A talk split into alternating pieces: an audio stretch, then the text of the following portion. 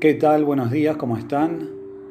La perayá de esta semana es Perayat Korach y también leemos Perayat Hukat Be'edrat Hashem. Y Shelomo Amelech dijo, Jochmon Nashim Beibelet Beyadea Tearesena. La mujer sabia con su inteligencia construye, sostiene su casa y la que es necia con sus propias manos la destruye. Dicen Jajamim, esto se refiere a las esposas de dos personajes que encontramos en esta peralla.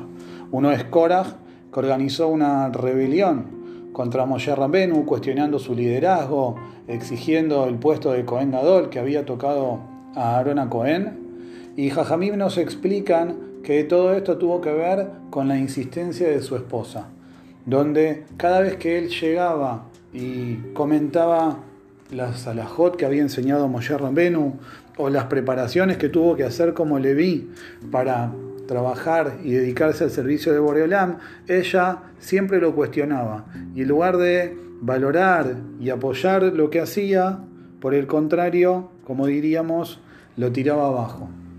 En cambio, la esposa de On Ben Pelet cuenta el Midrash que cuando vio que On estaba sumándose a este grupo de rebeldes en contra de Moshe y Aarón y vio que las cosas podían terminar mal, buscó por todas las formas de disuadirlo. Cuando vio que no había forma, le hizo tomar vino, lo dejó dormido y cuando Korah con sus secuaces lo fueron a buscar a On Ben Pelet, entonces lo sale a recibir la esposa. Y en realidad estas personas sabían un montón y se cuidaban de un montón de cuestiones de la obviamente. Entonces la esposa de Hombre Ben en ese momento se descubre la cabeza. Y ellos dicen, pará, ¿cómo vamos a sumar a Hombre Ben si su esposa acá en, público no, no guarda el tzeniut delante de todos nosotros? Entonces decidieron no sumarlo.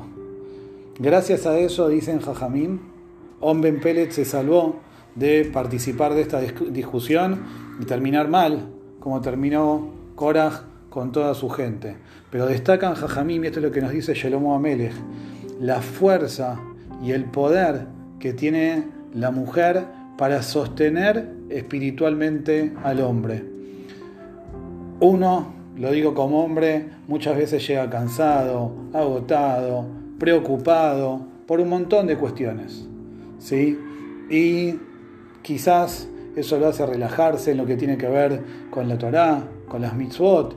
Y la mujer tiene esa chispa especial, ese rasgo especial de carácter donde nos puede tranquilizar, donde nos puede contener, donde nos puede dar la fuerza para seguir adelante y las ganas para seguir superándonos.